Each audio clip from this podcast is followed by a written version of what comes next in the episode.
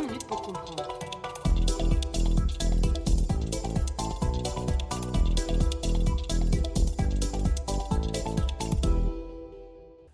The road forward is a difficult one. But I firmly believe that if we take hands, and if all the reasonable people in South Africa put their heads together, we can overcome the challenges we face. And we can fulfill the tremendous potential that South Africa has. Bonjour à toutes et tous, je suis Vincent Gabriel et très heureux de vous retrouver pour ce Reaction Shot, donc le format court de notre podcast 20 minutes pour comprendre, qui va porter aujourd'hui, comme vous l'avez peut-être reconnu, sur l'Afrique du Sud et en particulier sur la mort survenue il y a quelques jours déjà de Frédéric de Klerk, qui fut donc le dernier président blanc de l'Afrique du Sud.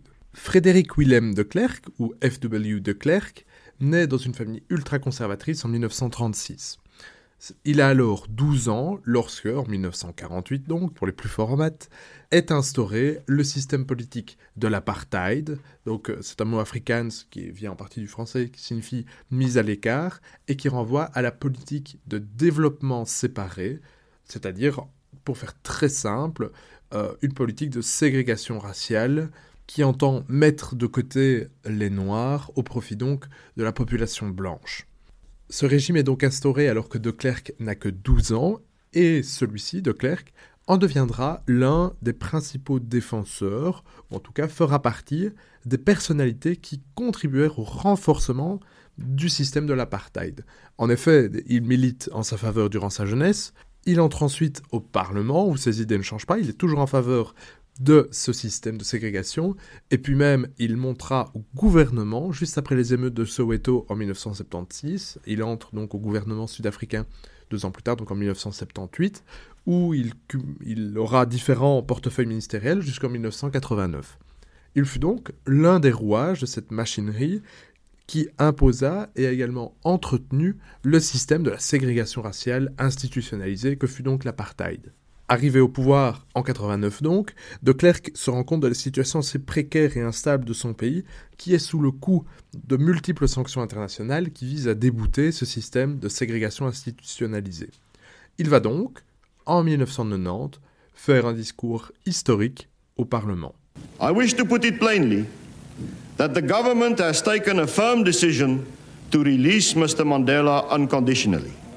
Vous le savez probablement, Nelson Mandela est cet opposant fameux au système de l'apartheid qui est en 1990 emprisonné depuis pas moins de 27 années.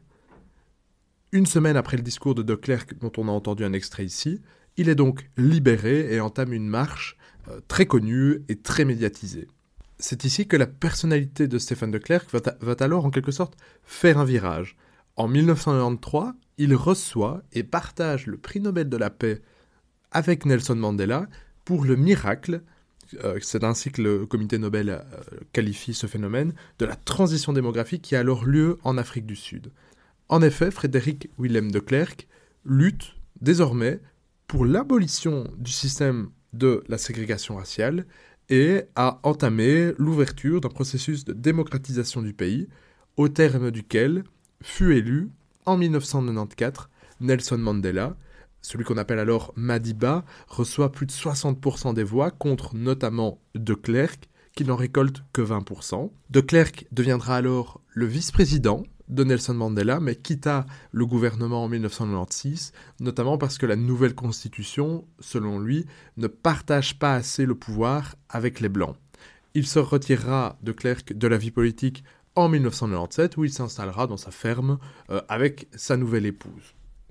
De Klerk fut donc le dernier président de l'apartheid et le dernier président blanc de l'Afrique du Sud.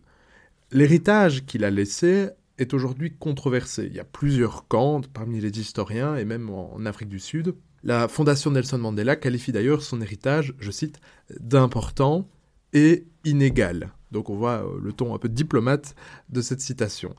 Il est certain que d'un côté, il a permis la démocratisation de l'Afrique du Sud et fut un des artisans du démantèlement de l'apartheid. Il est également vrai qu'il fut l'un des pères de la République, mais il est tout aussi vrai qu'il fut l'un des pères et l'un des artisans de l'apartheid. Au cours des dernières années, il y eut de nombreuses polémiques sur les relations ou les souvenirs ou la façon dont le président de Klerk, l'ancien président de Klerk, voyait l'apartheid. Par exemple, il a nié en 2020 qu'il s'agissait d'un crime contre l'humanité, puis s'est finalement rétracté et a présenté ses excuses. Le 11 novembre 2021, Frédéric de Klerk meurt et publie en même temps, par le truchement de sa fondation, une vidéo avec laquelle j'ai commencé cet épisode, dans laquelle de Klerk renouvelle ses excuses et sa demande de pardon au sujet de sa relation, je veux dire, et de sa contribution au système de l'apartheid. Therefore, let me today, in this last message, repeat I, without qualification, apologize for the pain and the hurt and the indignity and the damage that apartheid has done to black, brown, and Indians in South Africa. I'm still often accused by critics that I, in some way or another, continue to justify apartheid or separate development, as we later prefer to call it. It is true that in my younger years, I defended separate development as I never liked the word apartheid. Allow me in this last message to share with you the fact that since the early 80s, my views completely. J'espère que ce reaction shot vous aura permis de saisir la complexité de la figure de Frédéric de Klerk.